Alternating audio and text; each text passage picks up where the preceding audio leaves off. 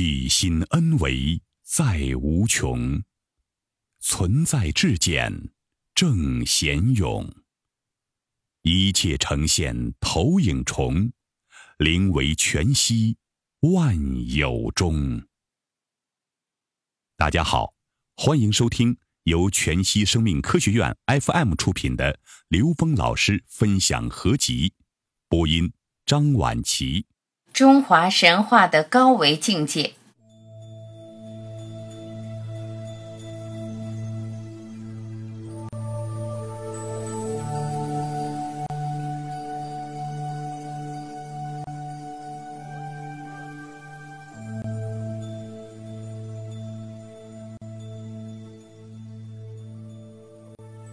一，神话的深层含义。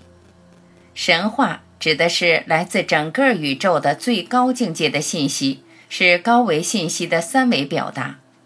但是很多高维信息来自四维、五维的信息，如果不知道这些表达背后有它的投影源，就没有办法悟出究竟的含义是什么。那些在中国传承下来的、直指到通透的宇宙智慧的神话，才称为神话。我们在描述神仙的时候，往往把高维的都说成是神，这个神那个神。但是这些神的背后有一个统一的神，就是一些教派里面讲到的神是唯一的。神的描述在文字层面里可以理解在不同层面的一种呈现。但到究竟层面上，到最终层面上是合一的。这种表达对三维人来讲，必须呈现出有形有相拟人的表达方式，才真正跟三维人自己产生关联。如果不表达成三维的有形有相的形式，那种对高维感悟的随机性，会有无穷多个表达方式。而中国的神话跟三维的形人有连接。但义站在三维逻辑上解释不通，三维人很难按三维的逻辑去理解这些神话描述的事情，造成了纯粹在三维认知状态的人无法从神话的表象去真正领悟神话的内涵。二，到底是跟谁斗？就像美国哈佛大学的戴维·查普曼教授理解到了一个很深层的共性的东西——抗争。那是因为从下往上看，把这些事情排列起来，按照三维人二元对立的意识看，这种解读在这个层面上确实有道理。但是超越三维有限认知以后，再去看这些神话背后想要表达的，站在更高的维度。就会领悟到一些本质的境界，这才是中国的神话更深层的含义。坦率地说，西方教授对中国神话的解读，会让人对中华民族产生某一种误解，觉得这个民族就是好斗，与天斗，与地斗，与人斗，没有外面对手就内斗。虽然不这么说，但是很多人容易想成这样。很多人站在三维逻辑认为就是这样。从东方智慧的本质以及跟高维能量之间关联的方面来讲，很多人无法理解这斗到底是跟谁斗。站在更高的维度上，这个所谓的斗，理解成是跟自己内在的认知障碍斗，是对自己所有的不同维度上的认知障碍的颠覆与超越。三。障碍圆满智慧的是心魔。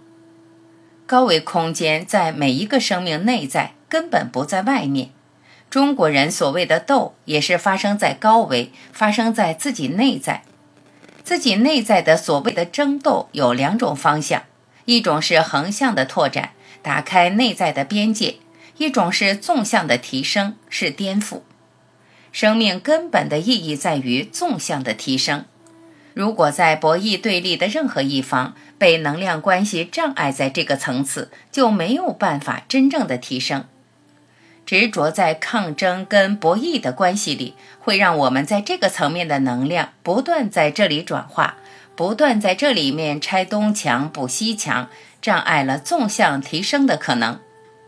只有当领悟到在任何一个层次，能量都能达到一种和谐互动与和谐存在的状态，才能为纵向提升创造充分且必要条件。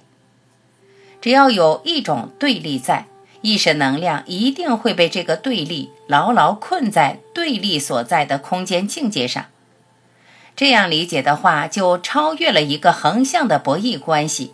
从而走到纵向的，不断跟自己内在的无名认知障碍抗争、颠覆、超越，这个过程叫消业。东方智慧的整体不是在与天斗、与地斗和与人斗，它是个相。从战天斗地的逻辑投射到更高维度看，实际上是跟自己心性中那些认知障碍去战斗。只要在心性中有执着、有障碍，就通通称为魔，即心魔。障碍我们获得圆满智慧的，就是心魔。任何一个层次的固着的认知，对我们来说就是魔障。这样，我们一下子就理解了站在不同维度领悟到的中国神话的不同境界的智慧。四，神话如何唤醒智慧？神话中那些例子。愚公移山、精卫填海等等，都是在用生命去超越、战胜内在认知的障碍，是提升生命维度的过程。其背后的支撑是什么呢？是彻底的相信生命内在本自具足，也就是内在具足高维智慧。当你有回归本自具足的大愿的时候，中间所有层次上的认知都必须被超越。三维空间所能看到的所谓的冲突障碍，其实都是自己提升的功课。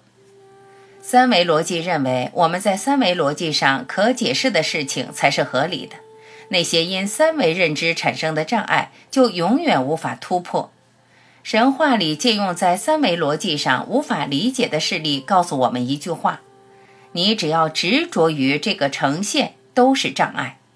把一切我们能看到的现象和我们对这个现象的空间格局的理解当成障碍，并把它全部超越了，才有这一系列神话里不可思议的呈现。你不站在足够高的意识空间格局里去读这些神话，就读不透，就会有纠结；要不就会用神话吓唬人，要不当作笑话，要不然对他迷信，要不然对他否定。只有当我们站在足够高的意识空间格局的时候，才能真正读懂每一个神话对唤醒内在智慧的作用是什么。也只有这一件事有意义。